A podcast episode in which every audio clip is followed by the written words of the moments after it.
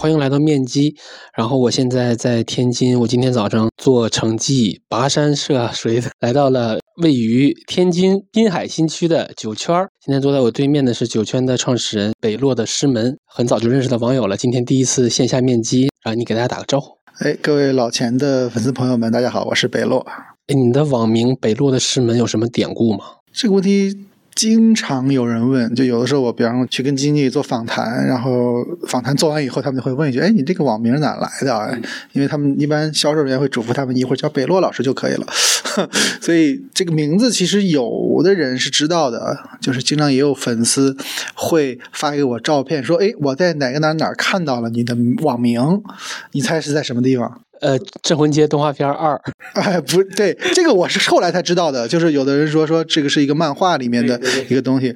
呃，通常情况，粉丝是会带着孩子去天文馆和科技馆的时候，会看到北落师门这么一个名字，因为它是一个呃，实际上是一个星星的名字啊，是南是南半球的，应该来说最亮的一颗恒星的一个名字。在中国，大概就是广东啊、深圳地区能看到，因为南半球的星星你在纬度比较低才行嘛，所以很多粉丝他是带着孩子去科技馆、天文馆，因为有星图啊或者那种东西，哎，突然看到会把拍个照片发给我。对，所以实际上这是一个星星的名字。为什么会是一个星星名字？就是因为我小时候也比较喜欢看一些天文啊，甚至我工作以后自己也会买一些倍数也不错、清晰度也不错的这些望远镜去看一看，就是有一种工作压力很大的时候看看星星啊，甚至看一看原来古。古代的那些天文学家，他们是怎么怎么一步去发现这个世界的，发现这个宇宙的？他们当时的发现跟自己去找那些星星，是吧？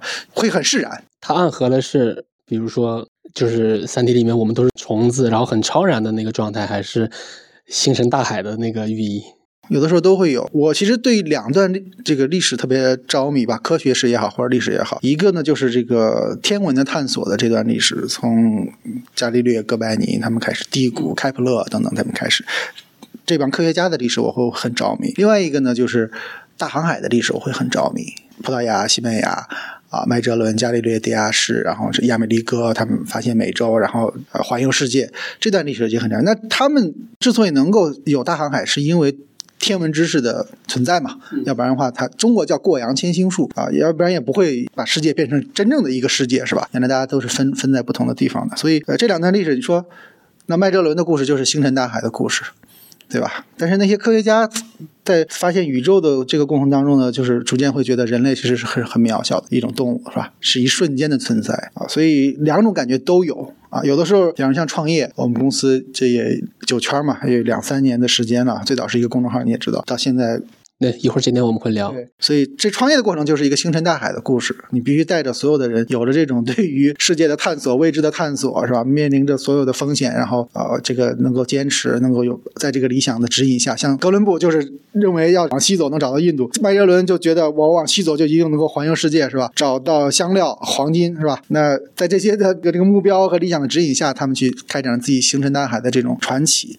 但是同时呢，这个过程当中又很苦。很累，很多挫折，很多困难。这个时候，你靠什么去疏解自己的内心呢？就是说，哎，这是世界是那么的宏大，人生只是过客，所以我们面临的所有的困难都只是一种体验。这种体验会让我们铭记一辈子，成为我们的人生经历。这个事情就很值得。所以，两个寓意都是有的。我接触投资者特别喜欢两类人，第一类就是会写代码的，纯理性的，然后呃很有执行力的投资者。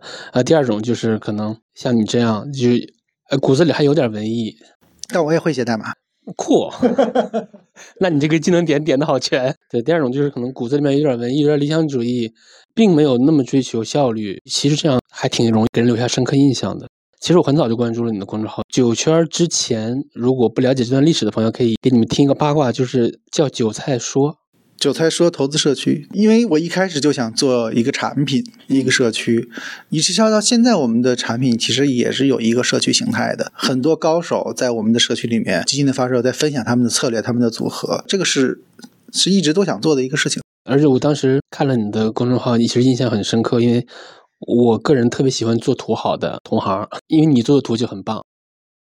为什么不满足于公众号，非要去创去产品化。如果说商业模式的话，归根结底其实是有两种商业模式，一种是流量，一种是产品。公众号它实际上本质还是属于一种流量性的商业模式，就是说，如果你有一天不更了，它就不会再对用户有什么价值了，就是你必须持续的更下去，你不能停。所以它是一个，当然你积累的粉丝是一个很好的积累啊，是复利的事情。但是你本身做这个事情，这个模式本身它是一种加法的模式。产品化呢，它就是一个，我不能说叫乘法，但是至至少它是一个，就是如果你这个产品真的做的很棒的话，你可以不需要每天去更着写文章啊，或者说怎么样。尤其是如果有一些平台它 UGC 能够自己玩起来的话，呃，让更多用户参与进来，形成互动，其实我觉得它创造的社会价值是更大的。嗯，当然不是说那么有野心的话，其实做一个大 V，做一个博主，其实蛮好的，这个收入应该也还可以，然后跟用户有形成很强的粘性，也还挺好的啊。但是如果你能做成一个一个小小的平台，或者说能够让更多的人 involve 进来做一件事儿的话，我会觉得更有意思一些。如果从从赚钱的角度来讲，确实如你刚才所说，它不是效率最高的，效率最高的可能就是我我玩流量，那一定是效率最高的。但是从长远价值或者说给自己带来的成就感，包括我们团队成员的成就感上来讲，其实做成一个小平台，然后形成一个品牌啊、在行业里有一定的认知，每一个人在行业里能够有一定的知名度。这个事情对于我来说觉得更有意义，也更有趣一些吧，啊！但顺道尽量也把钱赚了，实际上这个也是最好的啊。我自己有一个特别深的感触，因为我我团队最多的时候，算上我两个人，对，其实做大 V 够了，然后现在我就是一个个体户，然后我自己有一个感觉，就是一个人他可以走得很快，效率也很高，但是他未必久期能做得很长，就是他不一定能走得很远，但是一群人更容易走得远一些。当然，你这个一群人走得远的前提也得是你至少得是盈亏平衡，对吧？对，所以你看啊，像我现在公司人已经很多了哈。对，刚才一进公司有有点有点震惊。其实我出来的时候就三个人，在辞职以前答应辞职入伙跟我一起做的就两个人，加上我三个人。然后呢，我当时呢，因为那会儿写公众号已经，我想想。已经写了三年左右的时间，积累了一些粉丝，然后呢，有一些额外收入了，有一些广告的收入了。这些收入我算了一下，大概够养三个人啊，每个人生活的还能比较体面。然后呢，我就说，那我们就三个人，靠我这收入，大家来干一个什么事儿，是吧？然后做产品也好，或者说提供给我们的粉丝提供更多的工具也好，就是三个人。要是后来三个人做的更大的事情以后呢，就能赚十个人的钱的时候呢，那我们就招十个人；能赚二十个人钱的时候，我们就招二十个人；赚三十个人钱。所以，我公司从一开始到现在，并不是说我一下就搞了这么多人。你这个逻辑特别像那种制造业企业，就是我是有自有现金流的，但是呢，我不把它转化为留存利润，我要不断的进行资本支出。至少在目前阶段吧，在我们创业初期还是会这样，因为这些利润，这些利润都是小钱。都是小钱，那你格局还是够大的。确实都是小钱。如果想赚，我想赚点这些小钱的话，我也我也不需要这么干。那我最好的状态应该是我不辞职。如果是想赚点，我原来本职工作的收入也不低啊，然后公众号的收入甚至都不低于我本职工作的收入，然后还是个甲方的岗位，还跟行业关联很深，那不是最好的吗？就是很多人其实决定出来也是因为，呃，他自己那摊事儿已经跑赢他的工作收入了。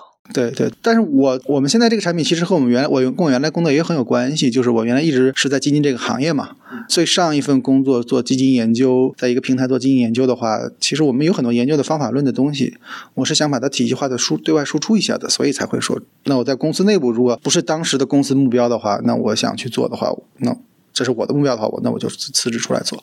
你当时做基金研究的。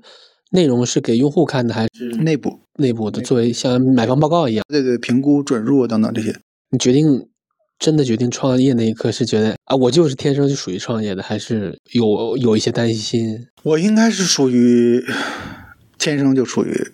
创业的这种性格和我不能说到理想没到那份儿上，但是内心却一直想干干这个。我上大学的时候我就就办网站，当时想做一个类似于呃五八同城啊、赶集网啊之类的，就是大学生的二手物品的互换的平台。当时我就做过。然后呢，在我打工啊，就是研究生毕业工作了六年七年，我在三十岁的时候，呃，我辞掉了第一份工作啊。第一份工作是一个在一个比较大的公司，其实各方面都很好的。我现在。对那个公司感情都很深的，有时候我经常有时候跟原来的领导讲，说我这个结婚、买房、买车，我所有的钱都是这个公司给我的，我觉得很感恩的这种。你你是八几的？我八六的，而且当时我还刚刚升了一个小小职位哈，小小 leader 啊，我还是在三十岁的时候选择了辞职，去跟随别人创业，有一个跟随创业的机会，给了你一个观察样本。对，给一个跟随创业的机会，所以我想说，那我参与一遍创业，我大概知道这个过程是怎么样。确实，我现在自己创业三年了，我就越来越理解当年我跟随创业的时候那个创业公司的那个老板的很多决策啊，甚至他面临的压力啊等等啊，现金流啊等等这些，我就越来越能理解了。那个过程当中也对我也很大的帮助，就对我这个行业的了解也很大帮助。但是我跟随创业失败了，就我自己做的并不是很好，失败了。失败了以后就又回到一个平台大一点的平台公司，继续做基金研究的工作。做了一段时间以后，如果还有机会。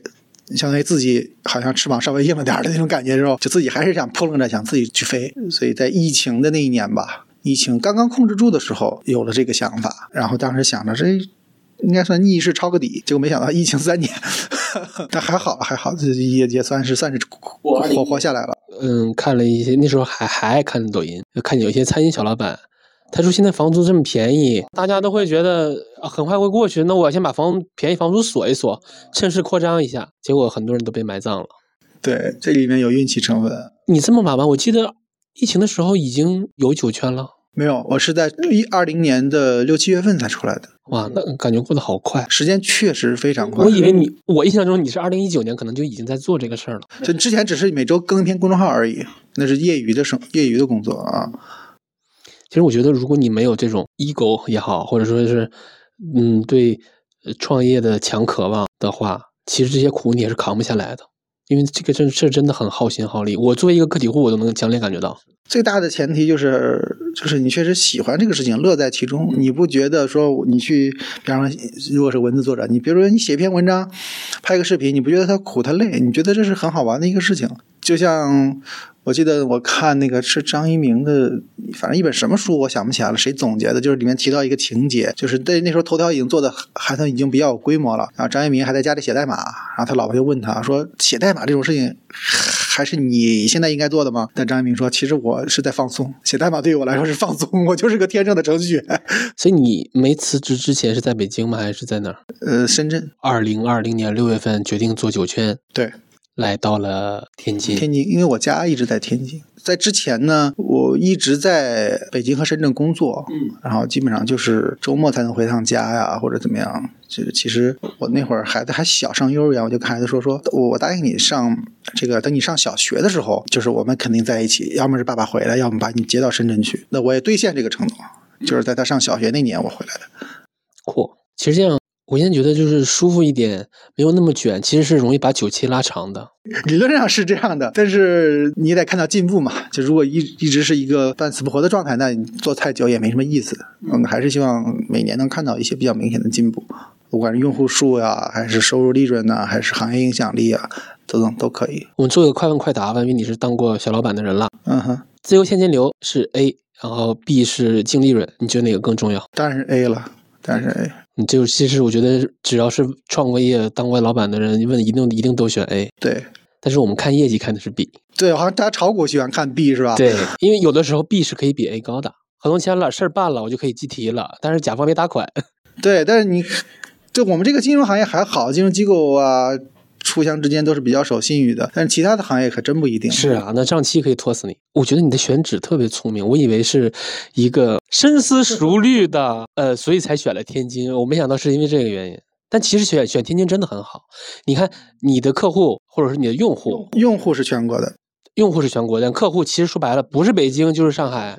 那你看你去北京的话，很方便，一天来回。对，当日城际三十，呃，到滨海可能要一个小时。但你要去上海的话，说白了，从天津走还是从北京走，区别并不大。对，而且可能天津的机票更便宜一些，然后呢，人力成本更低一些。对，然后房租成本更低一些，大家也很稳定。还有一个就是，我觉得很重要一点，大家的生命也都没有被浪费在路上。我们同事都是在住的公司附近，就每天可以有很多自己的时间，不会在路上去挤地铁、等公交，然后那么痛苦的感觉赶着。因为我原来在北京上过班，我是很讨厌那种。早高峰、晚高峰的那种感觉的。另外一个就是还有很多人，但这里借你平台打个广告哈，就一开始招人的时候确实比较难，因为公司很小嘛。一开始我们在一个民房里面，人家来就觉得像个骗子一样。现在看起来正经了，像在在在一个写字楼里面一样。你这个写字楼放到北京相当唬人，是吧？这边的房租便宜一些。然后，但有一个我觉得也很重要，就是对于一些年轻人要看到未来的方向，或者说生活的目标。最终我们工作是为了生活嘛。那你在北上深，说白了，你一个月挣个大几万块钱，你想安家落户也是非常吃力的。因为你高收入减高消费等于低结余，对你还别说有你有没有户口哈，能不能有买房资格，这最核心的其实是房价。那如果我们有的同学他们同事他们从北京上海过来，那天津的房价是就是在尘埃里的，你知道吧？就是所所有大城市里面基本上就是很最低的那一类了。哎，我我们稍微复盘一下天津的房价。其实天津在二一六年和一七年涨的是非常的猛的，但是呢，到现在贝塔涨幅能回落个百分之三十，基本上都回去了。它不像别的城市涨上去就一定刚性，是吧？天津市全都跌回去了。是的，就还蛮痛苦的。在另一个角度来讲，对大家说，置业成本很低。像我的很多同事来了以后就准备买房了。我们的收入虽然不比上比不上北上深的一线公司，但是在天津是是非常能打的。我们的待遇，我们的也不那么卷啊。我们下午六点。六点下班，估计六点半也就没啥人了。它不像别的有很多公司，它很卷，所以大家在这儿生活也还可以，然后做的事情又很有意思，还能安下家来，我觉得也是一种挺好的选择啊。我刚听朱博说你们离海边也很近，原来我们上一个办公室是高二十多层，是能够看到海边的港口啊，什么船进进出出都是可以的。因为我是常住北京嘛，啊，就感觉在北京 work-life balance 是。大家苦苦追寻的，这是一个很时髦的东西。我经常跟我同事讲说，work life 不是 balance 的。关系是一种互相促进的关系。你工作的舒服，你回到家对你的家人，你态度就会好，嗯，对吧？你家里的关系处理的好，家里都很开心，你你会带着很开心的心情来工作。它一定是互相促进的。要是你工作上今天赚钱了，发了奖金，取得一个什么成就，你一定回到家里是很开心的。你对你老公一定很 nice，你对你孩子一定很 nice。就这个是一个互相促进。如果你把它当成说我侵占你，你侵占我，纯 balance 的话，这个就不长久了。但是。我我是毕业就来北京，我没有体验过二线的生活。我听你说那话很认同，但是我是觉得有点何不食肉糜，因为我从来没有体验过。因为在北京这个东西大家都知道好，但是太难了。因为我的观点还是可以，因为我在北京和深圳工作了十年，我是有点发言权吧，算是啊。但也人各有志了，也不一定啊。啊，我也有个计划，就是提前还贷嘛，可能房租和月供稍微打平一些。我就想去二线，但因为我拖家带口嘛，也是，就我家那位也是搬砖工，又还挺有事业心的，那所以他也不太能离开，所以所以你做自媒体就是一个很对，我其实在哪都可以的。我听有的同业跟我讲，他们投放的一些财也是财经领域大 V 啊，是带货那种啊，是在一个都是县城里的那种，就在县城里。然后很赚钱，因为他们在在某宝上带货水平是是很很强的，所以据说是很赚钱。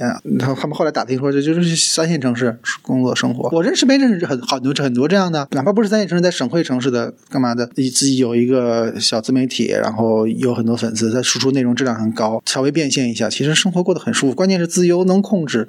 啊，可能没有大城市的那种，你说很多很高大上的活动啊什么等等，但对于我来说，我工作前十年都也都体验过了，对我来说也没有什么特别的吸引力。嗯，我跟我朋友说我要采访你，然后我就问他有没有想问的问题，他他几乎秒回我，他说酒圈赚钱吗？靠啥赚钱？不是很赚钱吧？目前还是就是微亏的状态吧，或者说微微微亏微盈之间吧，平亏平衡之间。靠什么赚钱呢？主要是 to B 嘛，主要是 to B。因为 to C 的话，金融领域 to C 你要是有牌照的，很多人经常跟我说，你为什么搞个搞个基金销售牌照啊？或者你们为什么不不卖基金呢？你 A P P 的活跃度也可以了，是吧？九千 A P P 啊，这个活跃我那天看了一下，大概能排在基金细分领域的前。前十了，就唯一一个不卖基金的哈。他说你为什么不去卖呢？但这里面合规啊等等问题就很多。to C 的话，所以短期内我们靠 to B 养活 to C 了。就是说可能会有一些金融机构，他们觉得，哎，你们有那么多 C 端用户，那我们去你那路演一下行不行啊？让大家知道了解一下我们行不行？就是这些收入啊。但这个收入它是一个纯加法，也做起来也很累。但是能养活公司，所谓的眼前的苟且，就是你也得去做啊。所以如果牌照不是问题的话，你是肯定要要做交易功能的，对吗？也不一定。也不一定，就我所理解的交易功能，就是不是我想借助这个牌照赚什么钱。第一个是合规问题解决，第二个是帮助用户完成体验上的闭环。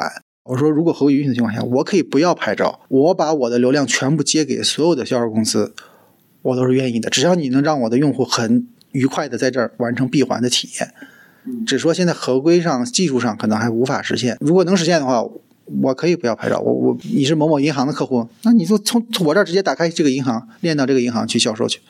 然后你是某某宝的用户，你是某某基金的用户，那你就在这儿直接打开它也没问题。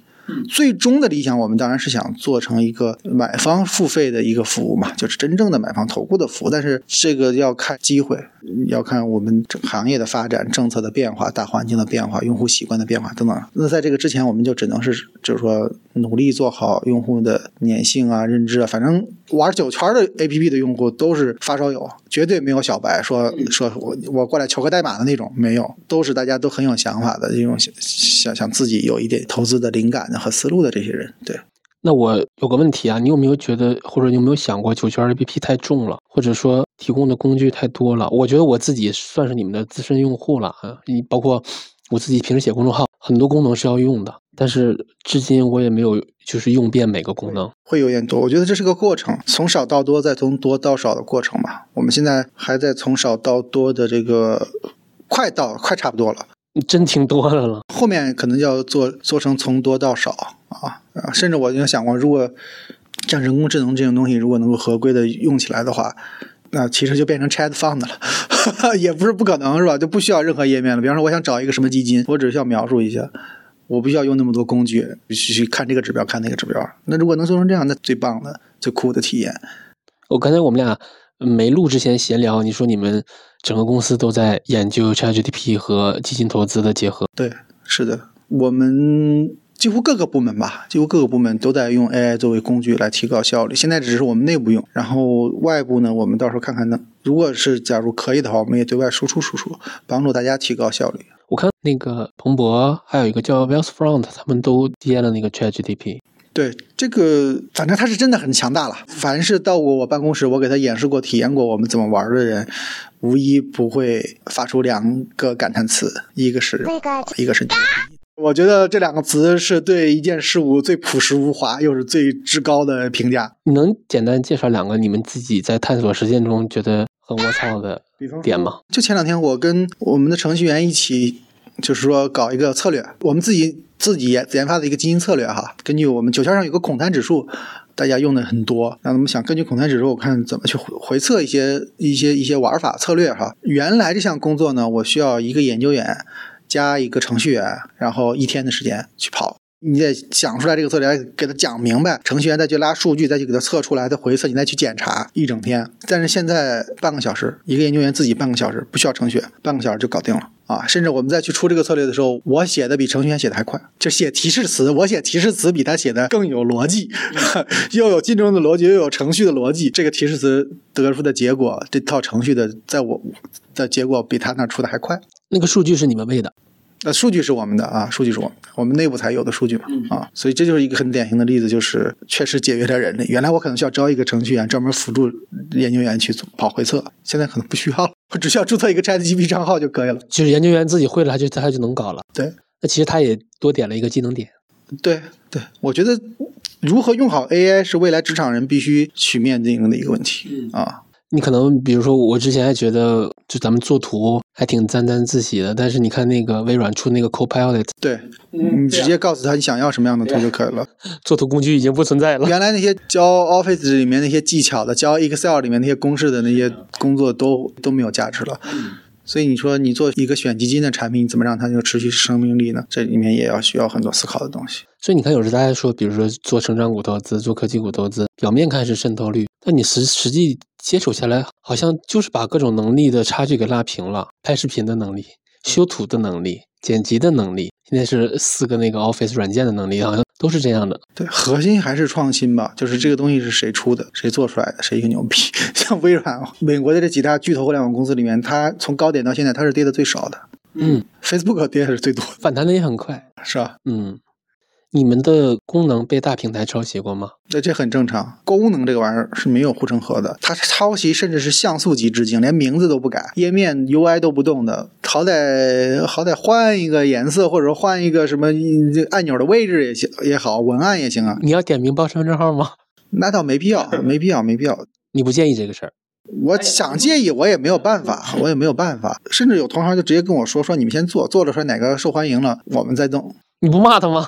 哎呀，都得没没没必没必要，没必要放放松心态就好了。这这就证明，如果你做了一个东西只是一个纯工具的话，没有护城河，就证明你需要用更多的方法让这个工具焕发生命力才行。你在公司的角色更像一个管理者，还是一个产品经理，还是一个首席投资官，还是一个内容生产者？更偏哪个？全部都是。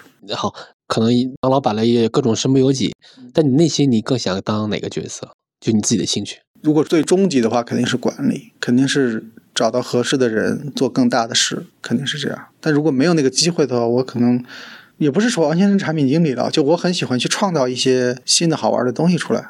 如果是按照这个定义的话，是产品经理啊。九圈的功能大部分是是谁来？初期主要是我，初期主要是我，现在主要是他们呃产品产品经理啊、基德啊，他们那个啊研究程序员他们自己去研究的，运营啊，他们收集用户的意见。我们每年那天他们拉这个数据，我忘了多少了。去年一年有几千个，大几千个用户在后 在我们社区里面给我们提产品需求。是的，我还给你私信发过产品需求。对，所以其实用户也是我们的产品经理之一啊。嗯，买基金真的需要那么多工具吗？分人，就不同的人他不一样。这个投资这件事情没有说唯一正确的办法。嗯啊，我是这样的观点啊。那有人可能觉得就是用一套方法就是可以了，但是我是觉得人本身是千千万万的不同的人的性格、风险偏好，然后家庭状况、资金情况都不一样。需求也都不同，所以他也很有可能在投资路上走的那个路也不同。就像基金经理也是一样，有的走长价长线价值投资是吧？前两年那么牛逼，那我买这股票不动是吧？都吹到天上去了，那这两年不也掉坑里掉的很惨吗？对吧？所以其实没有永远正确的投资方法。所以我们希望就不同的人能够找到不同的不同的方式吧，不同的方法。那在我们这儿看能不能提供合适的工具给大家，但是也不能太多，确实也不能太多，太多也也不好。所以我们还是在由少到多，然后最终梳理出来脉络，再再变成一个由多到少的路径的过程中吧。哦，我再换个问法，买基金需要哪些工具？其实我们总结过，买基金就解决三个问题就可以了。第一个问题是标的的选择，就你买什么；第二个问题是策略的决策，就是你如何买卖啊。第三个呢，就是你的持续的管理、跟踪啊等等，就是比方说就组合管理这些事情。我就举一个例子，那这三个问题我们分别用了三个类型的工具去解决吧。比方说如何选基，如何找到合适的标的，是吧？那我们做了很多样的排行榜和基金的详情页，跟所有基金币都不一样的排行榜和详情页，不是简单的收益率的这种粗暴的排名。然后做了像牛股选基呀。基金筛选呀，等等这样的一些有趣的选，帮你找到合适的标的的这种工具，这是解决买什么的问题。然后呢，如何买卖的问题就最简单，就是我说恐贪指数，我们做的股债性价比等等这些所有的这些指标、情绪指标、各种值，它是解决你如何买卖的问题，对吧？就是你怎么判断你是想顺势操作还是逆势操作呀？它里面有这么多工具去解决这些问题，包括指数的估值啊等等。最后这个后期的跟踪管理呢，我们就做了账本啊、基金组合呀、实盘呀等等，可以让你后续持续的去跟踪你这个产品啊，你这个组合。甚至有的现在有很多人，他为什么用我们账本呢？他是因为他在不同的平台买了很多基金，管理起来很混乱，他就用我们的账本统一管理。我们给你穿透一下，到底层到底你买了多少股、多少债。我在用，所以而且不用每天打开就各个软件去看了。然后中间再有什么提醒啊、提示啊，就会直接告诉你，它解决的后期管理的问题。所以回到这个这个刚才我说的这三步哈，买什么、如何买卖以及投后管理，就是这三类问题。那我们做工具也是围绕这三个问题展开，做内容也是围绕这三个问题展开。但是每一个问题里头，到底用哪种方法去解决呢？这个不同的人可能不一样啊。比方像选集，不同的人需求就是不一样。那那你可能需要点不同的工具去解决了，大概是这样。我问一个我偏个人的小白的问题啊，你比如说你们那个基金样本呃基金账本，就是我比如说我后期我又嗯卖了，或者我又加投了一笔，那这个变动我要怎么输入进去呢？还是可以再扫扫描，通过扫描吗？还是你可以直接去扫描一次去更新你的账本，你也可以在直接在里面点买入卖出，也可以。比方说你卖了五万块钱的，嗯啊不是卖了五万份。啊，因为卖的时候是按份额嘛，买的时候按金额嘛。你卖了五万份，那你就在里面说我卖了五万份，一点说卖出五万份，它就自动自动按照当天的净值给你减记了。啊，明白。甚至定投都可以，定投你再录录录一下，这只基金我定投每个月几号定投多少钱，你把这个输进去，它就后面的记账就是自动的了。酷。这个问题也算打广告啊，你可以好好回答一下。就是我想买基金，九圈都能帮什么忙？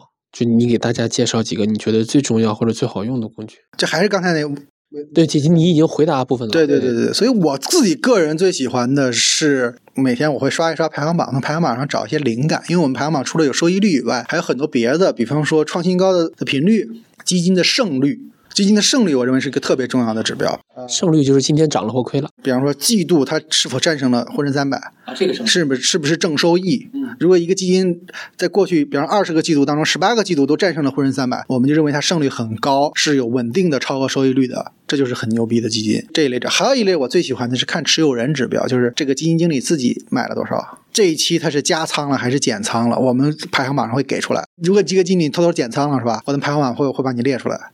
还有呢，这是选基金哈，然后还有一个就是我经常会有一些灵感了，就比方说像像牛股选基这些这些功能，就是比方说最近在 AI 很热的时候是吧？我大概在一个月前我在社区里面发过提过问题，我说我现在特别看好 AIGC 的这些东西是吧？ChatGPT 有没有类似相关概念的基金？那这个问题怎么去找呢？怎么办呢？你只能那时候也也没有这个指数对不对？什么人工智能指数就也就当然有一些 ETF 了另说，那你就从。这个概念下的这些上市公司入手，你输三家上市公司进来，我们牛股选就能倒查出来哪几只基金的这方面的持仓是最重的。当时查出来都是云计算的基金啊，实际上这一波上涨也是这这些云计算 ETF 涨的是最多的。它就是一种，这是高阶玩家了，发烧友玩家了。你可以通过某些重仓股去找到你想要的一些这个这些基金，也挺有意思啊。哎，你会你会不会觉得其实这个也是一个很有很有趣的心态？你为什么不直接买股票吗？你说？对，就可能我是理解的，我不知道我的解读不知道对不对，你可以帮我修正。就是站在用户的角度，他可能觉得买股票我的风险大，或者我不敢；但是买基金，我可能哎，我又又又是可以接受的，虽然它它可能波动也比较大。对，就买股票，主要是单只的这个风险。说实在的，你说说人工智能到底哪个？上市公司是真实的有关系的，或者干嘛的？这个你说出来，普通投资者你没有那个水平去研究出来这个东西，你只能是说通过基金，然后这个这个基金经理持有了，而且持有的基金经理还不少，这基金经理一看也算比较靠谱，那我付个百分之一的管理费，其实我觉得这性价比挺高的了，嗯，就帮大家去解决这么一个这个这么一个问题哈。哎，你你说，就比如说冠军基金，它贡献它的那个超额，你觉得是来自于行业还是来自于个股？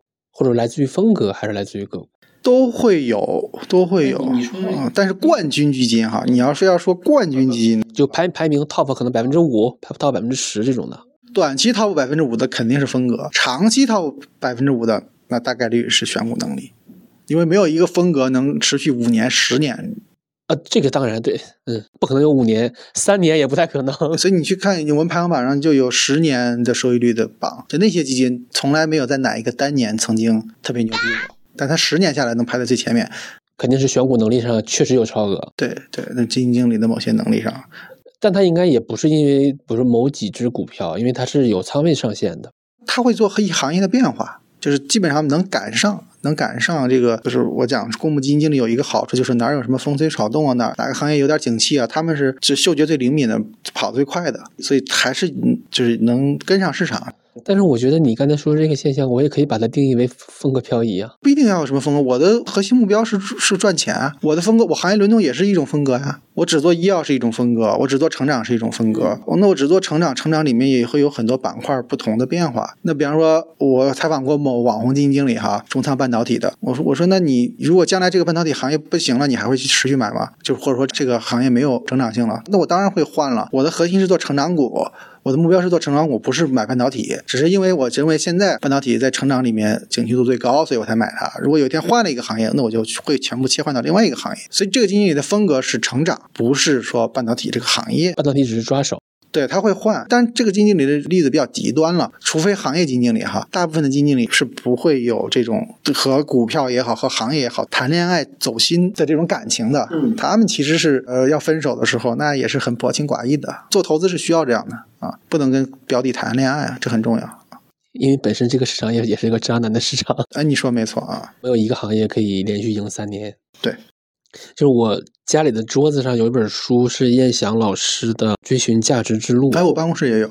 对，然后我是把它当做案头书来用的。但说白了，它其实就是一部 A 股的编年史，逐年总结。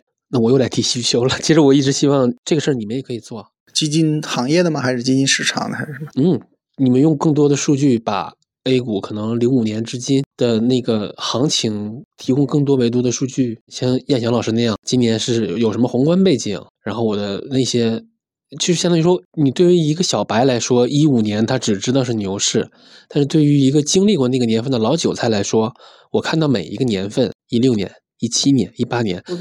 它的颗粒度是完全不一样的，它里边有更多的细节。比如说，我去买主动型基金经理，我肯定会要看它的逐年收益嘛。你们也有这个功能，就是那个基金大爆炸。那为什么要看逐年的收益？是因为我知道一七年是什么样的行情，一八年是什么样的行情，我得知道它那个年的行情的特点是什么。我再看你这只基金在那一年的具体表现，我才能挖掘出来更多的信息。所以，这是我特别喜欢燕翔老师这本书的原因。但是，他已经写的很好了。你是你是要我们做出什么不一样的？它的数据是，就是效率是不高的，而且数据层面，我觉得是，如果那些东西全都能转到 App 里边，是可以现查的，就很棒。而且我现在拿的那本是到零八年的，到一八年吧，啊，一八年，一八年，抱歉，抱歉，对，嗯，因为我是一零年到这个市场的，可能一零年以后的故事我会比较熟悉一些，就是，但是更多是和基金行业有关的记忆，但是基金行业有关的记忆跟整个 A 股市场、整个宏观经济也是有很大关联的，对，所以把基金行业的这些记忆。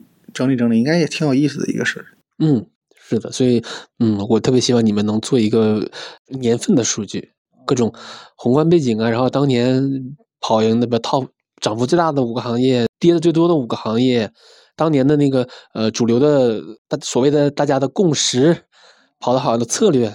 其实对年份进行复盘，它是我我一是的，是的，所以我一直拿燕燕翔老师那本书当案头书，我我我从来没有看完过，但是真的翻过好多，翻过好多遍。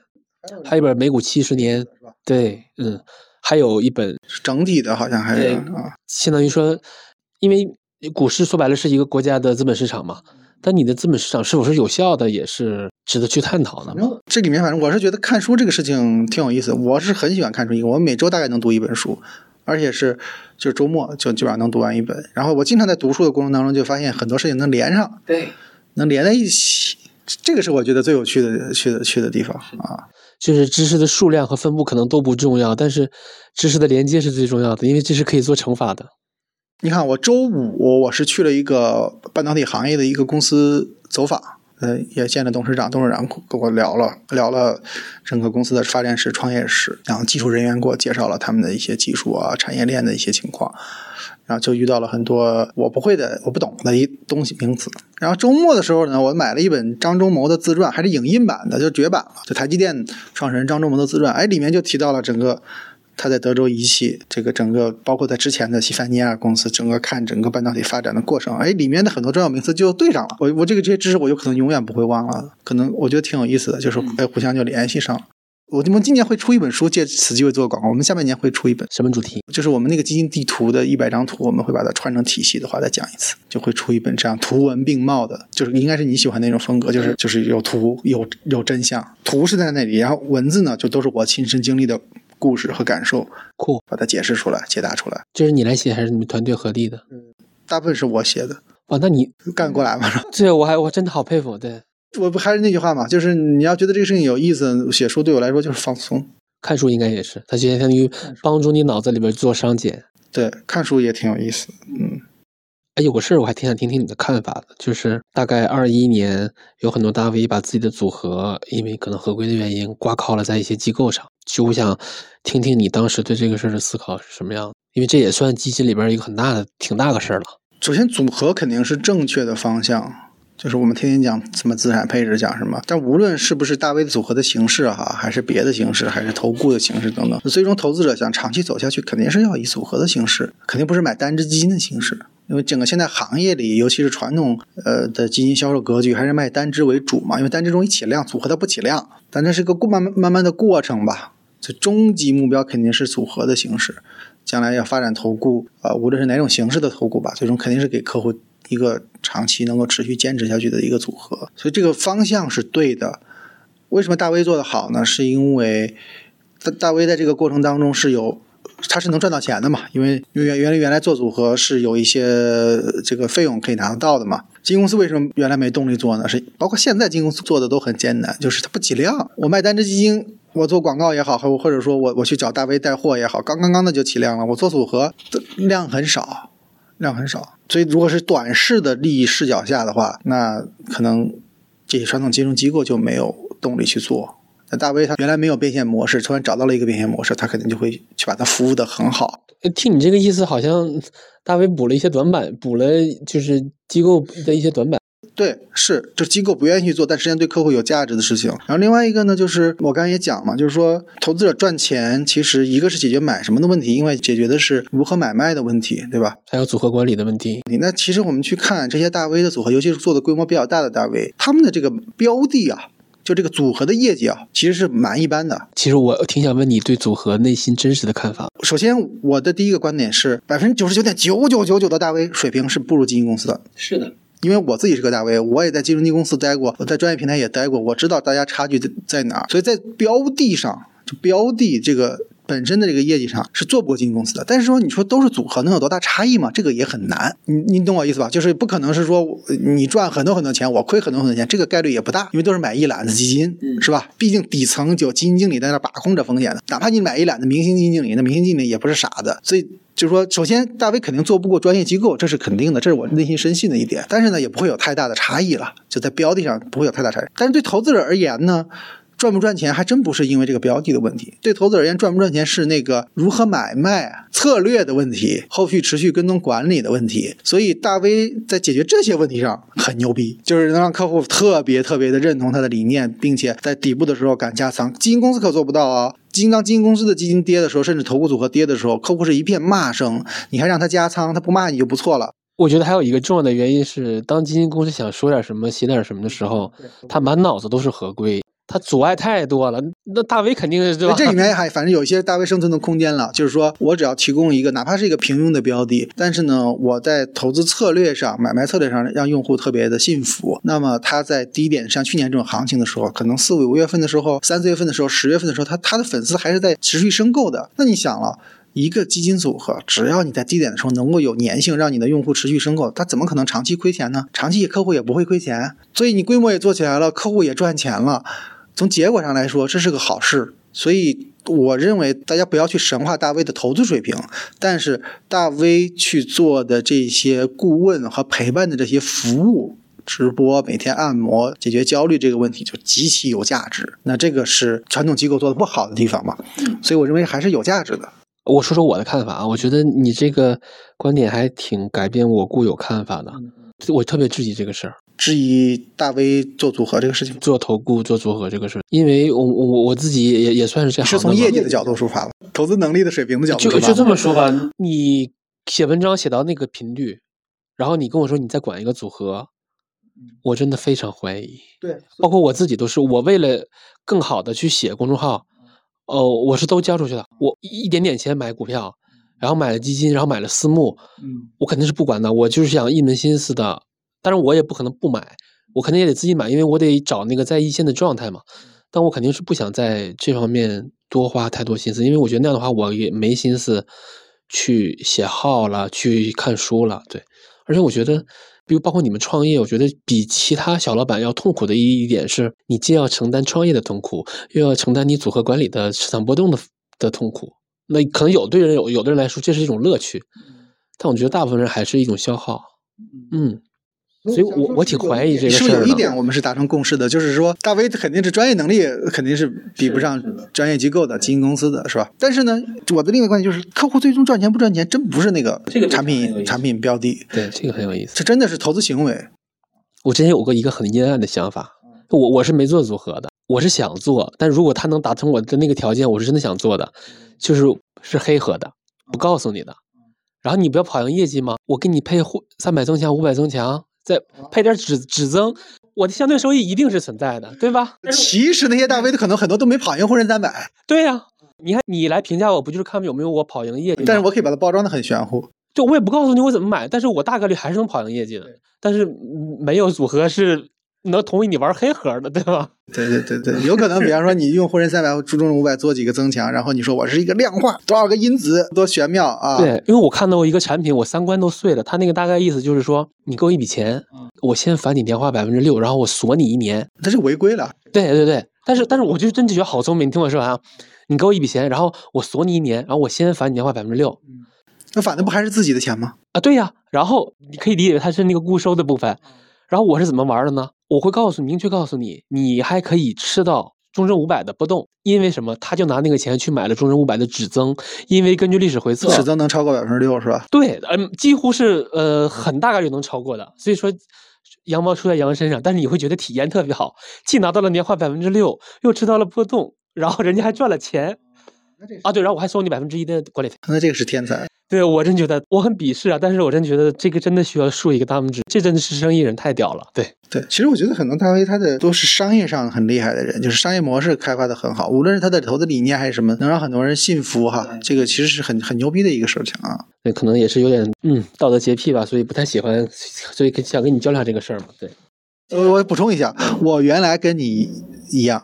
有一点点鄙视，但是现在不会了。现在我反而觉得他们做组合的大 V 是有确实提供了真正的价值的，因为因为经过一轮熊市以后，发现他的客户还在申购，就没亏钱。嗯，那这个是善莫大焉的一个事嘛。当然赚什么钱，可能也别太抱太高期望啊。对，年化收益一定不高的，就如果是用那种方法。但是对于刚入门的投资者去学习这部分的这个体验过程哈，呃，我觉得也蛮好的。像我们的很多用户早年也是很喜欢跟大 V，然后跟着跟着他自己成长了，他就会变变成我们的用户去做发烧友 DIY。其实这个也很像一个新手机民他的心路变化。我一上来先看收益率的，然后玩了两年，我会发现啊，原来持有体验也挺重要。每个人都有这样的一个成长的过程。像我，我在学校里的时候，那会儿快找工作那会儿，我天天去看的那些博客。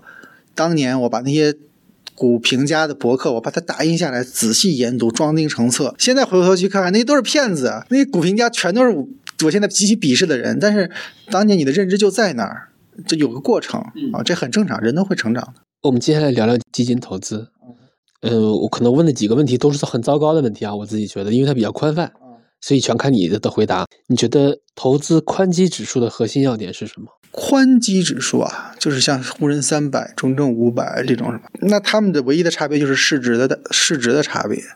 市值的差别说白了就是大盘、中盘和小盘。它甚至可能大盘里面有成长、有有价值，小盘里面也有成长、也有价值，所以它不包含成长和价值的差别，可能主要是在于市值的差别吧。那市值这种大小轮动在中国 A 股市场也也挺常见的，比比方说像一四年就是大盘，一五年就变成小盘了，然后一六一七甚至到一八都是大盘。到了一九二零就又变成小盘了，因为你也访谈过很多基金经理，我首先我觉得普通投资者是不太容易或者几乎不太可能能抓准这种轮动的。对，但你觉得你接触那么多机构投资者，你觉得他们能抓准吗？也抓不准，很难。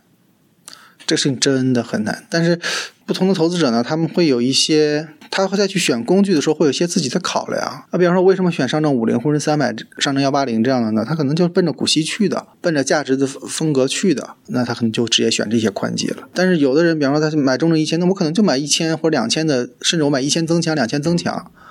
我就奔着小盘去的，并且它还有增强，是吧？它有不同的场景，可能不同的人需求不同，可能买小盘的那种，可能就是就是一些私募啊或者 FOF 这种纯市化市场化的机构就买的多了。嗯，你就像那个呃，以前股灾救市的时候，那这些国家队大资金去申购，那都是买上证五零 ETF，是沪深三百 ETF，很少有人会去买一个中证一千 ETF 去救那些小盘，那肯定是撑大盘、撑指数嘛。所以不同的场景吧。你们在这方面做过什么回测没？嗯，你比方是测什么？呃，就是宽基啊。这个我倒是没有说，但回测要看某个策略了。就跟不同的策略比呢，反正就是如果做宽基，但这也不是什么建议哈。就说其实全市场指数像中证八百这样的，其实就挺就挺好的了啊。如果你要是对市值有比较明确的判断，比方说你看好小盘是吧？那中证一千、国证两千也不错，而且。可以完全可以买增强产品，因为这里面有一个逻辑哈，就是说上证五零是很难做出增强的，嗯，但是沪深三百可能就能做出一些，中证五百就做出更多，对啊，一千和国证两千就能做出更多来，就是越小盘的股票，它做超额的这个量化的方式就越有效。这个其实也很简单，就是你看股对应的股指期货就可以了。上证五零你肯定是如果是贴水的环境下就贴的最少的，沪深三百就是贴的稍微多一点，中证五百就贴的最多。贴水那部分为啥会有贴水呢？如果你你能做出超额，所以你去卖空它做对冲，对吧？它就对应的贴水跟这个超额的水平也是一致的。所以你刚才说的那个谁，某一个人他有一个什么策略，先分红多少，那一定是那我举个例子，那我比方说沪深中证五百贴七个点或者贴十个点，那我就买个股指期货就完了，剩的钱我分给你，剩下的我就跟股指期货就每次每个月移仓就完事儿了，对吧？我我自己做过一些宽基的那个回测，我我分享两个比较有意思的结结论，但是未未来怎么样不知道。三百是明显跑赢五五百和一千的，在某种策略下的回测吗？不不不不，就是就是看走势，三百是明显跑赢的。这可能分阶段吧？呃，对，不对，长长期看的话，呃，一四年一四年至今相当于两两轮牛熊嘛，三百是大幅跑赢五百和一千的。然后更有意思的是，呃，大家不是说在中国主动型基金可以长期来看一定可以创造超额收益吗？但其实，在一四年到二零年，三百是小幅跑赢了一丢丢，就是股基指数还有偏股基金指数。就那个八八八五零幺八八五零一，然后二零二零年之后，我不知道这个应该怎么归因啊？有可能是抱团。二零二零年三月份以后开始，就是呃股基呀、偏股型基金指数啊，开始大幅跑赢了三百。但是未来无人知晓，对吧？所以，我我就理解为什么之前那么多人会像巴菲特一样，荐推荐标普五百一样去推荐沪深三百，因为你看回测，它真的还很能打。那如果我再买一个三百增强，我再稍微做点择时。很无敌了，然后它费率又低，但是二零二零年之后，你看三百就开始。我们有一个更长期的数据，嗯，就在我们地图上有，到时候你可以分享给你的粉丝，就是大概呃从零四年开始的数据，零四年嘛，然后大概偏股基金指数呢是年化。呃，十三左右，到二零二二年底啊，零四年到二二年，这也十八九年的时间了，是吧？大概百分之十三左右。而，沪深三百可能我想是多少？八到十吧。所以大概是年化可能有三四个点，三到五个点的超额。嗯。啊，这个一年有三到五个点，那毕竟二十年下来就差距就非常大了，两三倍的差距了。然后呢，你刚你刚才说的这个起点，你刚才说这个数据啊，起点很重要，因为一四年是大盘股暴动的一年，一四年因为。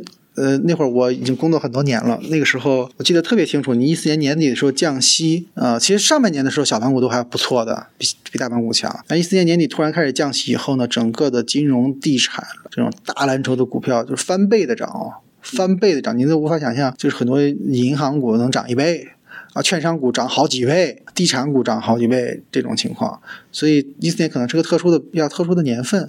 然后再加上呢，一五年股灾以后，股灾以后其实是一个连续好几年的大盘股比较强的一个行情，就是我说实在的，其实那几年经济是有点困难的啊。然后这个又赶上什么，就说白了就是供给侧改革收缩，去杠杆，对，所以在那种环境下，大公司的成长性和它的抗风险能力比小公司更强。就像一八年啊，很多去杠杆，很多公司都完彻底黄了。所以其实，在在那段时间，大盘股确实风格上比较强。最典型的代表就是一七年尤其强，这几年就会出现你所说的这个现象，就沪深三百它会很强一些。然后到了一九二零呢，就可能有一点点，就是包括这两年，就就是有一点，就是说所谓的科创、科技创新啊，成长。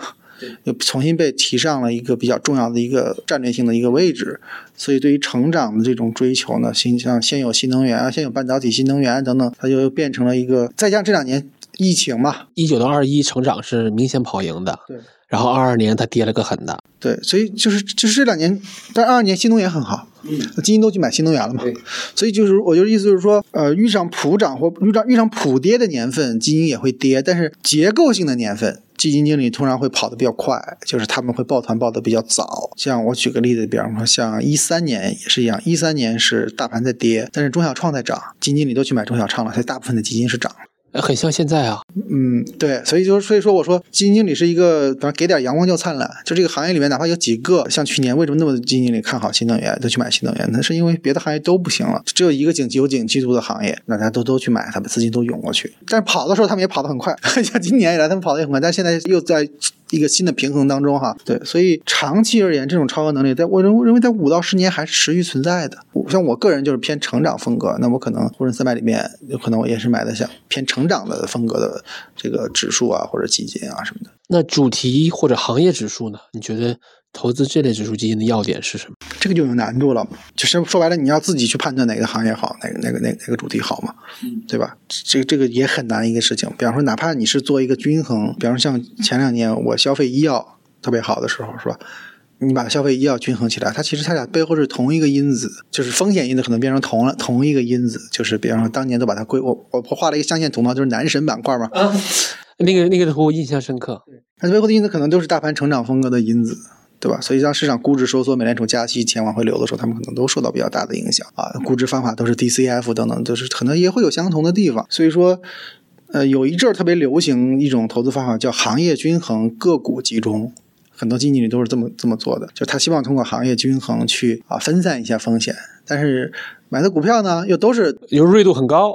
这就全都是刚才我说的风险因子类似的这种股票，比方说我买了茅台，买了宁德，啊，买个恒瑞，这这一类的，就是这种龙头啊，这种企业，它其实背后的风险因子就有可能又很相似。对，所以你看我刚才说茅台属于消费是吧？恒瑞属于医药，但这里不涉及股票的那个什么哈，那个宁德就属于新新能源制造啊什么的。看起来行业分散了吧？但它其实它们背后的风险因子其实都一个，对吧？可能都是受那资金的外资啊等等这种扰动比较大的。对吧？所以这里面又要又去很多去再把它去需要需要拆解和平衡的东西，所以所以所以选行业也很难，也很难。然后基金经理的优势呢，就是说哪个行业景气度好，他们因为天天在做一线调研，感触比我们是要深一些的啊。所以除非你在你你这个投资者你自己在这个行业里面，你自己能感受到哈啊。所以这个事情我还是倾向于交给基金经理去做，或者说要么你就别选就。就是足够均衡，你就把它一均衡均衡到底，然后每个行业里面你就找到那个在这个行业里面做的还不错的基金就可以了。这基金经理定位非常非常稳定的这个基金经理，你找到他，然后他在里面能找到阿尔法也可以，哪怕贝塔是负的，但是反正你也不知道谁正谁负嘛，嗯，那就把大家拼在一起就得了。所以你看，无论你是投我我们说指数基金也叫被动型基金嘛，但是其实你真的买起来很依赖你自己的判断。对，所以我都把会把它当成交易工具，我自己也会玩一些短线的进出的这种。所以你看，所以说被动型基金你是根本不是被动的投的，你是而是非常主动的投的。对对。那我接下来的问题是，买主动型基金它的要点是什么？那我问了三个要点：一个宽基，一个行业，一个主动。在我们体系里面判断一个主动经理就是三点嘛：公司、产品、人嘛。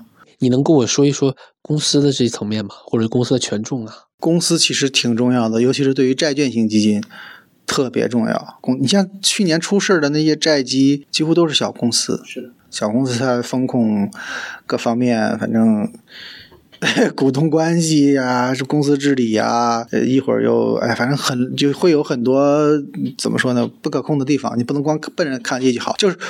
首先，债券基金是绝对不能看排行榜的。债券基金看排行榜买是非常错误的一个事情。股票基金你还能看看排行榜，说谁业绩好，谁冲的猛，是吧？也许这个我是右侧投资者呢，趋势投资者呢还可以。但是债券型基金是绝对不能看排行榜的，看排行榜选出来的债基一定是风险巨大的债基。但是投资者又喜欢看，那没办法。所以在公司层面呢，我会我我特别看重的是，如果是中小型公司，我就特别看重公司治理的情况。那这个。普通投资者要怎么感知呢？就我说一个最粗暴的一种，最粗暴的，就是我一看这个公司老板有没有钱。如果这个公司老板特别有钱，比较佛系，实力很雄厚，一上来就能，甚至自己有一个 IP 啊，我不说具体名字吧，一上来就能搞一个很大规模的产品，他才能够不那么激进的去做业务，就是我就正儿八经的啊，老老实实的做投资就得了。但是如果一个中小型公司，它的股东实力很一般，他每天还要担心生存的问题。他就有可能会走一些比较奇怪的路。你这个还是有门槛，那我能不能直接去看规模？规模也可以，规模就最直接。因因为说白了，他赚的不就是规模的钱吗？规模最直接，公募的规模。嗯，还有一种方式，你就看不知道啊。像我们，我们是有一些内部的一些能找到一些内。你们很了解行业了，各种八卦你都知道。对，就是我们能从各家渠道拿到。当然八卦肯定是知道的了，就各家渠道拿到它是否准进到白名单里面啊，或者怎么样？有的公司进不到白名单，或者很多机构都不跟他玩的，那你肯定是也会回避嘛。但是这些机构他们上互联网是很容易的，因为互联网几乎没有门槛，所以所以我我们有时候跟传统机构走的比较近一些，大概知道他们对这些公司的看法。所以这些小公司成了叉叉叉的打工人。对，小公司有好的，有能跑出来的，但是甄别程度会高一些。所以大家如果要不想费这个劲儿，那你就买大公司，就耳熟能详的那那些。对，你在大公司里头挑，大公司，比方说你买债基，大概率不会踩雷，踩了雷他要想办法擦屁股。产品就比较比较简单了，就是你好歹好歹懂一些喽，这个产品的封闭期、运作、运作的一个这个这个仓位啊、合约这个比例要求啊等等，这个你也得知道。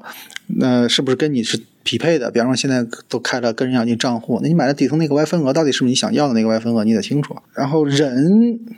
就定量基金经理，对对，就定量跟定性的都要有了。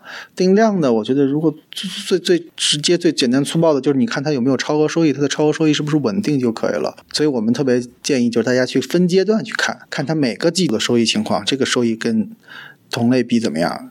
这就是你们那个基金大爆炸的功能，类似于大爆炸，包括我们里面基金排行，我们都分了季度、分了年度和季度的，就这种是。最简单粗暴的指标就是你看它的超额收益是否有稳定性，如果有稳定性，再找机会是吧？现在直播有那么多，打开一个直播看看是吧？我们 A P P 上所有基金经理直播都收录了，大家可以去搜九圈上面，嗯，看看这个基金经理聊天哪怕面相，这就属于定性的部分了。你感觉这人靠不靠谱？三观符不符合？就是互相印证印证呗。对于普通投资者，只能到这儿了，因为他们大大家没有更多的方式去获取信息了，要么就在我们社区里讨论讨论。我们社区里面是有很多就是业内人士的。就是 经常也会有一些消息，他们会在互相上面互相互相聊、互相传吧。包括曾经有一个很知名的经理离职，在我们社区里面，大概大概他离职之前半年就有人爆出来，但他一直在跟公公司在扯皮扯扯来扯去的。其实那半年他其实那半年他业绩很差的啊。包括离职这个事儿，我可以跟你嗯分享一下，就是我这两年买主动基金，能明显明显感受到两个困难。然后也想听听你的看法。你比如说，我买主动型基金，你的一个最底层的要求就是你跑赢指，就是你的业绩比较基准嘛。那一般肯定是个指数了。嗯，对，因为你要是跑输了，其实长期跑输的话肯定没有意义了。那也就是说，那个业绩比较基准，它是比较稳定的。嗯，但是你权益它的贝塔它老是在变，它老是在动。那基准也在动啊，基准也在变嘛。我那意思就是权益的它可能会更大一些，更明显一些。不好的时候也可能更明显一些。啊，也不能这么说哈。就是我老感觉那个那个主动型吧，它漂移，它不跟着基准走是吧？不是，是看命，就是它它这贝塔变得太大了。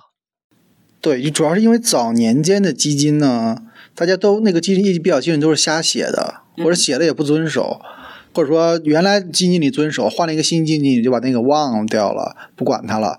这种原来管理都比较随意。那这两年发的基金，大家都还是比较注重说要跟业绩基准要有一定的这么一个。因为公募基金还是相对收益的嘛，嗯，就是还是要对业绩基准要更重视一些。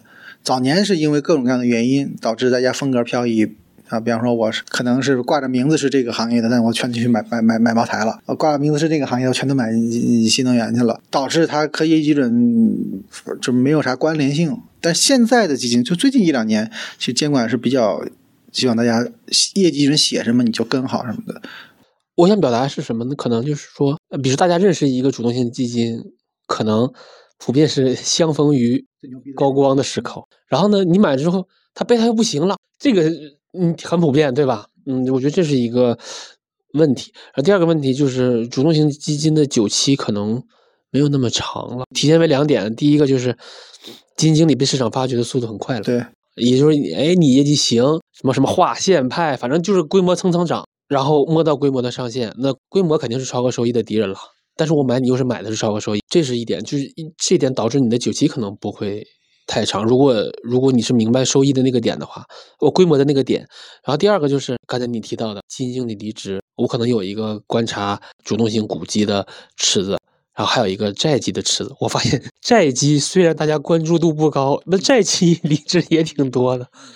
对，那这两个说他说白了不都是一个主动性基金的久期嘛？那就意味着你以为你可以很省事儿，对吧？我买来了，充分信任你，那无非就投多少的问题。但你会发现，可能一年两年，你还真的得换。我就不赞成把宝压到一两个基金经理身上的。反正至少有一点我是不会信的哈，就是我从来不认为这个行业里有什么真正的大明星，巴菲特那样的人物在这个行业里，至少到目前为止还没有出现。这个点很重要，因为现在大家所知道的那些有名的经理，当年我刚入行的时候，那些天王顶流。都不在了，早就不在了，都换过好几轮了。这就是一个城头变换大王旗的行业，所以说我本身我的预期就应该不要不要太太久，对吗？或者说对某个人的预期不要太高，某个个人的预期不要太高，都是人，就是再牛逼的人，大家就都是普通人，都会有自己顺风逆风的时候。但是呢，对于这帮人整体的水平，大家要信，就是这帮人的平均水平。你说清华里面有没有傻子？清华里面可能是不是也会有两个很笨、情商很很低的人，是吧？但是我概率上，我清华里面的人，我随便拉出来抽样一百个人，我肯定比某个职校抽样出来一百个人要牛逼吧？就这一点大家要信哈。所以，所以可能你对某个个人不必太过于去。有什么信仰？但是对于这个整体，还是要有一些信仰的。所以，所以我是觉得，如果有的像像我们在给客户提供策略，或者未来想提供策略的时候，如果有能帮助客户能达到这个整体平均水平，甚至说比平均水平稍微强一点点，其实就是很好了。啊，就很好了。不要大家不要再去过分预期说某一个人，希望都寄托在这个人身上，这个没必要。他也很累，基金经理压力也很大，没必要。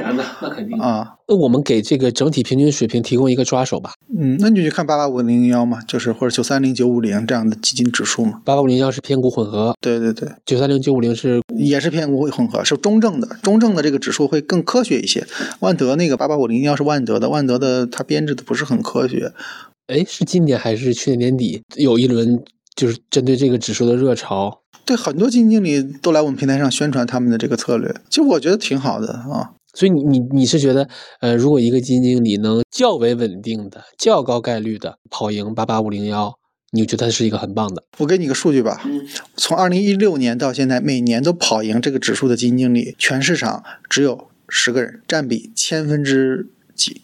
嗯，不到百分之一，然后这十个人的平均年化收益水平是百分之十七点几，就从零一六年到现在是很很牛逼的一个但是他们是幸存者。好的，那好，那我先问你一个很现实的问题，这个事情是很难的，想每年战胜几乎是不可能的事。我问你一个很现实的问题啊，我用九圈的 APP 把这个你们有基金筛选的那个功能吗？我把这十个人筛出来了，我想跟你对这个决定。你是怎么看的？那你回测肯定美如画了，但是他是个幸存者，他是一个幸存者。对啊，因为未来无人知晓嘛。那我现在就是这，我觉得这是一个很很正常的决策。我是我我会怎么做呢？首先，这十个人我筛出来了，这叫定量的第一步。第二步，这十个人我会去看他是怎么做到，他为什么他们能做到。如果他们的逻辑是通的，做到的方式是逻辑可行的，并且我在未来一段时间，比方说他用了某个策略，这个策略在未来不会因为它规模的变化而失效，那我就会持续用，持续用它。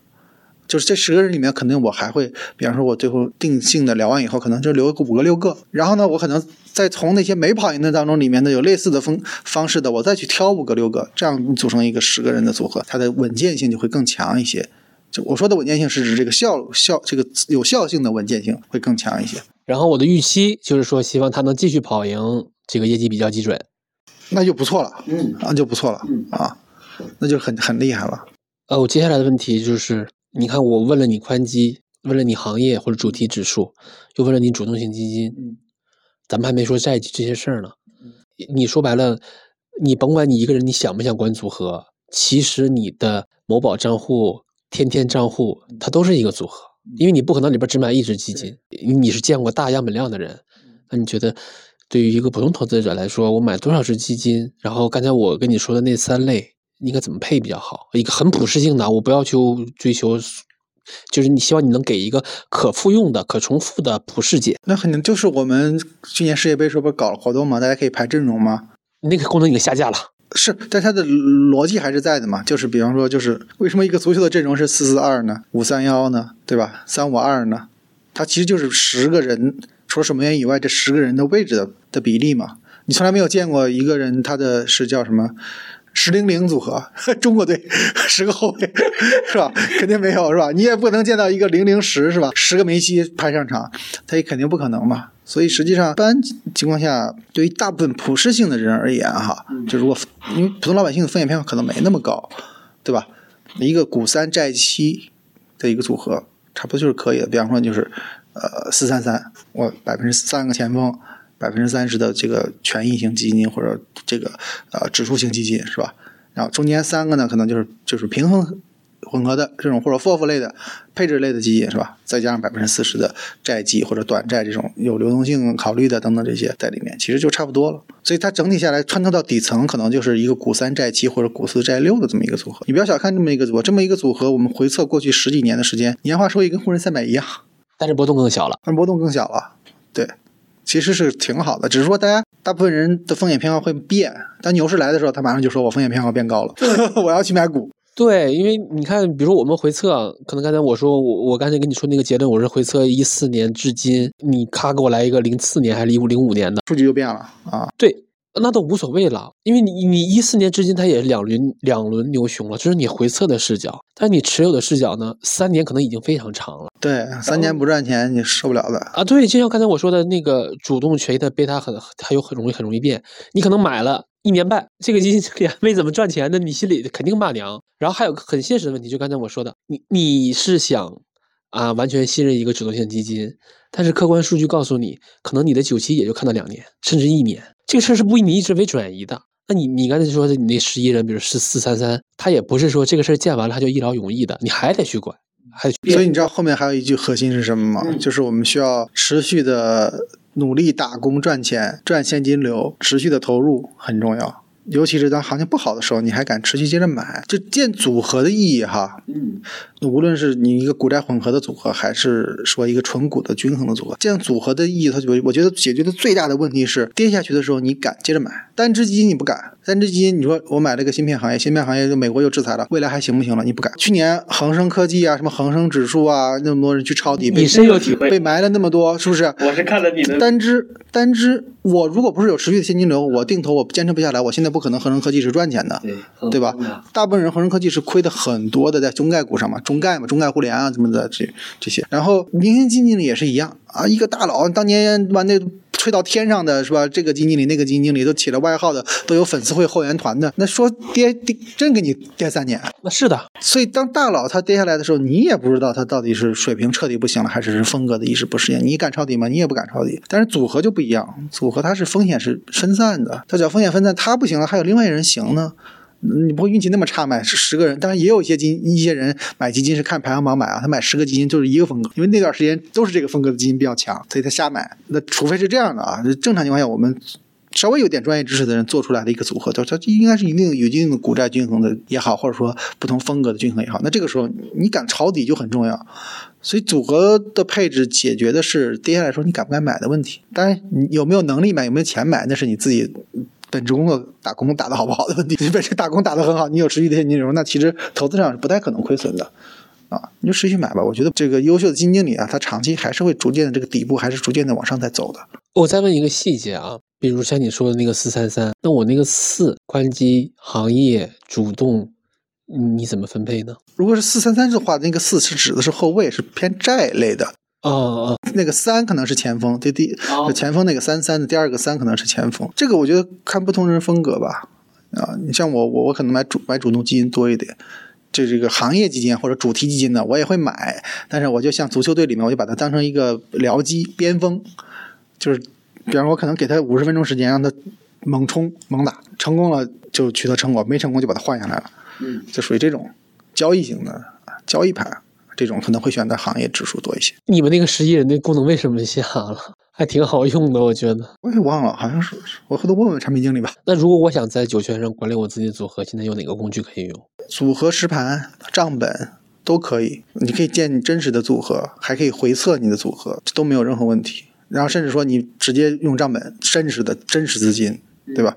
那更更有意思啊，也没问题。我们平台上也有几十万个组合，都是大家建的，有时候也挺牛的。我看了一下后台，有些很厉害的组合。分享几个九圈沉淀下来的框架性工具吧，你觉得比较好的？我最喜欢的是账本，我觉得它确实解决了我确实每天看，解决了我的一些问题。哎，对，关于账本，我还想提一个需求，就是我发现这个基金拿的长了，很多人忘了初心了，在价格波动里边忘记了初心了。就是我我可能打开账户，我忘了这个基金当初为什么买了，所以我我希望你们有两个功能，第第一个就是我买入的时候，写个灵感是吧？也不有有个按钮，就可能说是呃中期、短期、长期，啊，写个灵感，对，然后你你也咱也别东期短长期了，你给明确明确的那个，就短期是几个月，中期是多少年几个季度，长期是第二个就是你买入的核心理由是什么，就放底下放一个备注，真真的容易忘自，己会忘是吧？还不是会忘，是忘了不是挺好的吗？长期投资。是价格的波动会让你很快忘掉它，你都忘了你当时买它的理由是什么。我通常是赚了钱的基金我会忘，亏了钱的基金我可是记得的。我当初为啥买，什么情况买的？赚了钱的基金确实会有人会忘啊。行，我给反产品经理反馈一下。最后还是一个很糟糕的问题啊，因为你们建了这么大的样本量，然后你觉得买基金对家庭理财来说的意义，或者说是，嗯，你应该怎么用一个合理的预期？因为预预期其实是很影响你的收益率的，应该用什么样的预期来看待这件事？大部分的人而言，其实就是一个说，我们用资产 asset 这个词去替代的话，就是我的。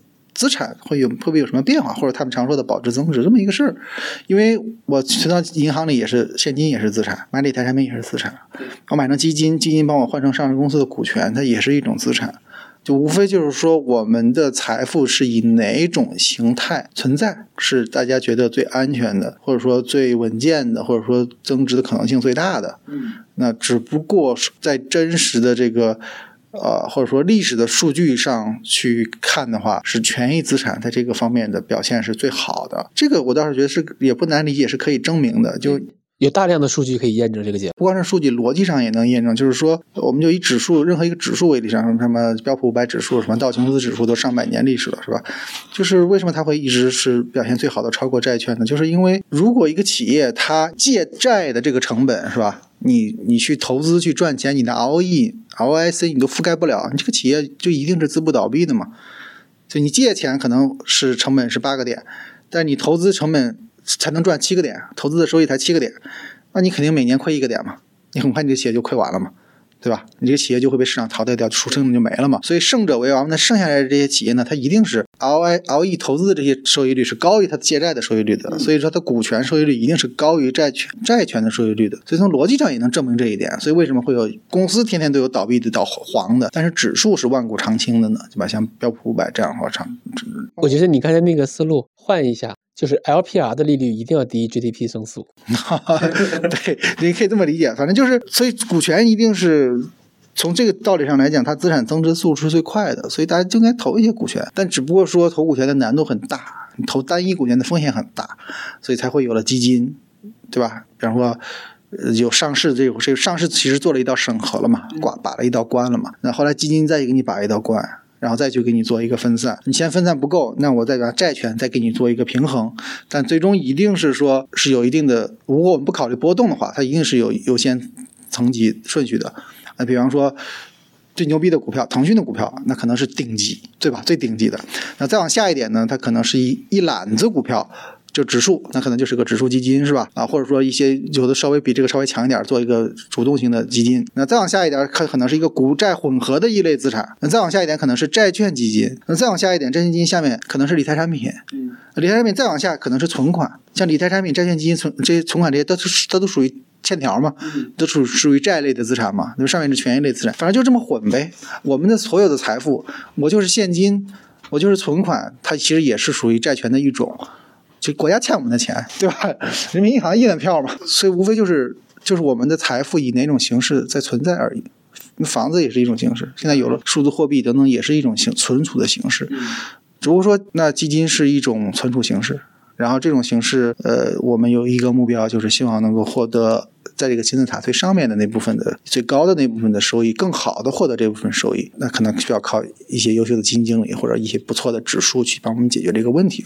而已，这个可能是一个比较是从另外另外一个角度，因为刚才你说的是从现金流的角度嘛，那我就补充一点，就是我们不从 cash flow flow 的这个角度，我们就从这个 balance sheet 的这个资产负债表的这个角度去考这个问题。它其实是其实本质是一回事情，对吧？因为你知道这个会计报表里面资产负债表跟这个利润表现金流表，它本身三个之间就是勾稽关系，其实是一个东西的不同视角而已。对，对我觉得。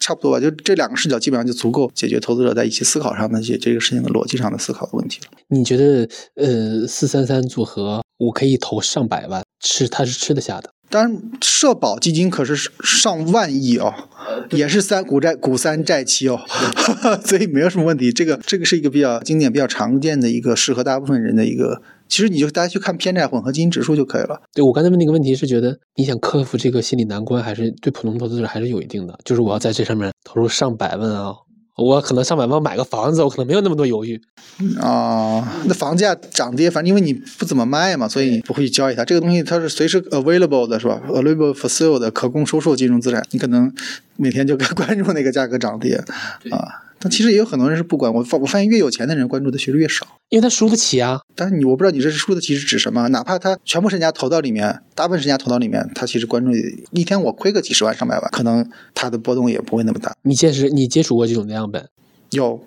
有，就越有钱的人，他其实怎么说呢？我觉得一个很重要的前提就是你还持续保持着赚现金流的能力，这点很重要。如果你没有赚现金流的能力了，你只有这点钱，它的所有的波动你都会很痛苦。但是你还有持续的赚现金流的能力，哪怕你是打工也好，哪怕你不打工，像你做个自媒体是吧？你持续有其他的方面的收入，你再去投资的时候，你就会更从容。亏了一点，你可能那我就多多多写篇稿子呗，对吧？就可能这个心态就会好一点。因为我很喜欢这个视角，是因为我买那个个人养老金账户，其实我不太想买的，但我逼着自己买，因为我作为一个 小号的，那是我最重要的选题之一了，我一定要去实证它。但其实真正说服我的，觉得嗯买了也不错，是我算了一下，就一年一万二，就是一年三十二，一每天给未来存三十二块七吧，那个数没算错的话，对，就相当于我从只要我买了。相当于从现在到我退休那一刻之前，我每天都要存三十二块七给我自己退休。我们还算过呢，如果你年薪百万的话，一年能省一个苹果手机呢。嗯，对，所以就就觉得，嗯，现金流这个视角挺有意思的。嗯，OK，那差不多，谢谢北洛，也谢谢大家大家的时间。